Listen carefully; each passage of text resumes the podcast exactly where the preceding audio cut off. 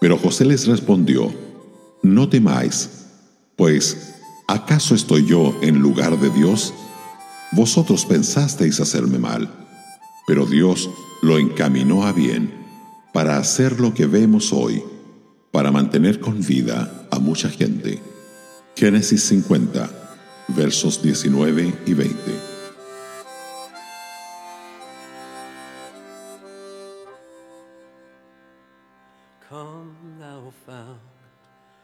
Podemos convivir con muchas dificultades y sacrificios, pero cuando percibimos que hemos sido tratados con injusticia, nos sentimos traicionados en lo más profundo de nuestro ser, especialmente cuando viene de aquellos que más amamos.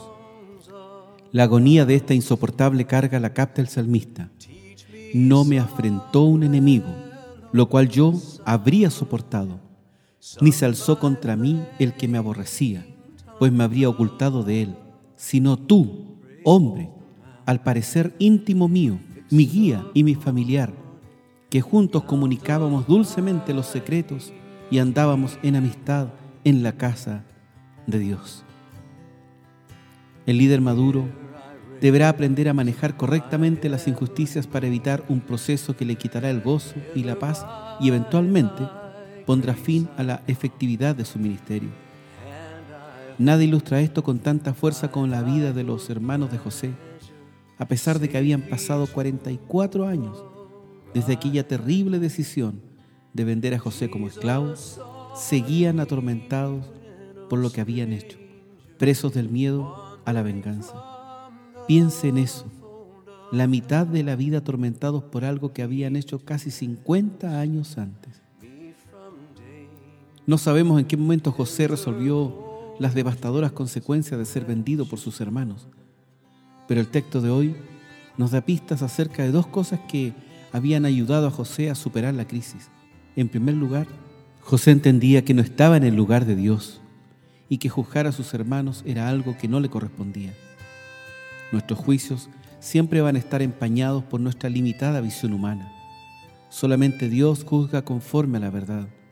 Por esta razón, no le es dado a los hombres el emitir juicio contra otros. Aún el Hijo de Dios se abstuvo de emitir juicio diciéndole a los judíos, vosotros juzgáis según la carne, yo no juzgo a nadie. En segundo lugar, José tenía una convicción profunda de que Dios estaba detrás de lo que le había pasado. Esto es algo fundamental para el Hijo de Dios. Con demasiada frecuencia, nuestra primera reacción en situaciones de injusticia es cuestionar la bondad de Dios preguntando por qué Él ha permitido lo acontecido. Pasaron años antes de que José comenzara a ver el bien que el Señor tenía en mente cuando permitió que la tragedia tocara tan de cerca su vida. Mas la convicción de que Dios puede convertir aún las peores maldades en bendición siempre existió.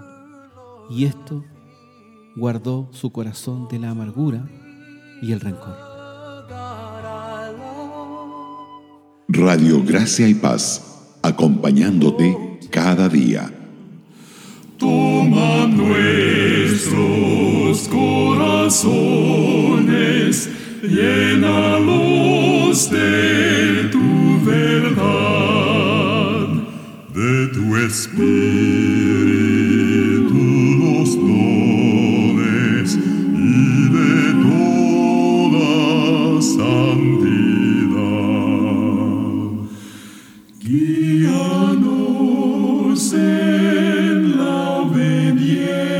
presencia, humildad,